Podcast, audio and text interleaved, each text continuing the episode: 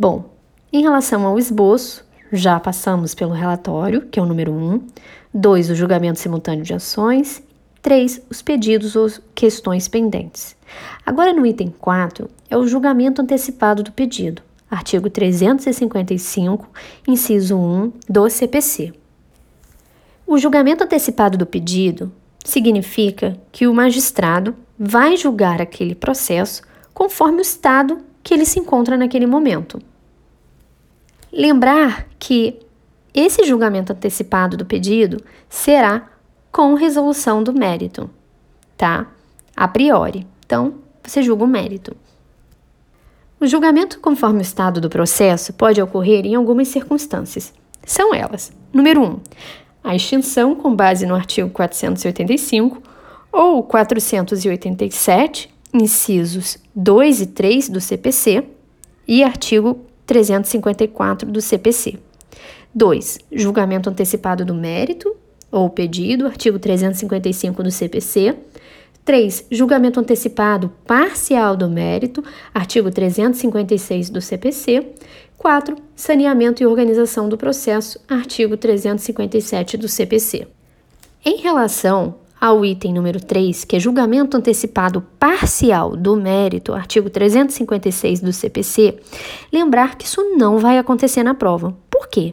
Se eu julgo antecipado parcialmente esse mérito, eu não tenho uma sentença, mas sim uma decisão interlocutória de mérito. E ali nós estamos para fazer uma sentença.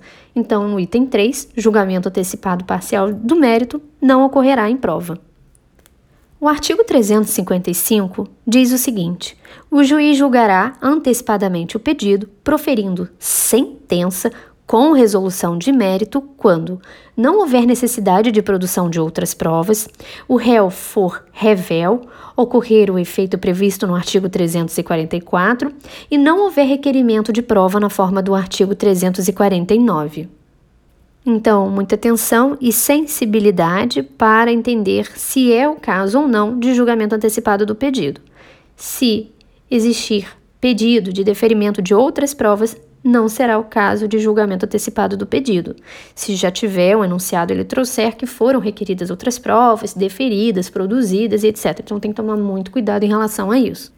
Exemplo de texto para sentença tendo em vista que o conjunto probatório colacionado aos autos é suficiente para a formação do convencimento do juízo, sendo, portanto, desnecessária a produção de outras provas, artigos 370 e 371 do CPC, promovo o julgamento antecipado do pedido, nos termos do artigo 355.1 do CPC, cumprindo registrar que tal providência não é mera faculdade do julgador, mas sim imposição Constitucional. Artigo 5 inciso 78 da Constituição da República Federativa do Brasil e artigo 139, 2 do CPC. Pode mencionar e deve mencionar o princípio da razoável duração do processo. Ou seja, se o processo está maduro para julgamento, deve o magistrado fazer, sob pena de praticar atos inúteis, protelatórios que confrontam com a economia processual.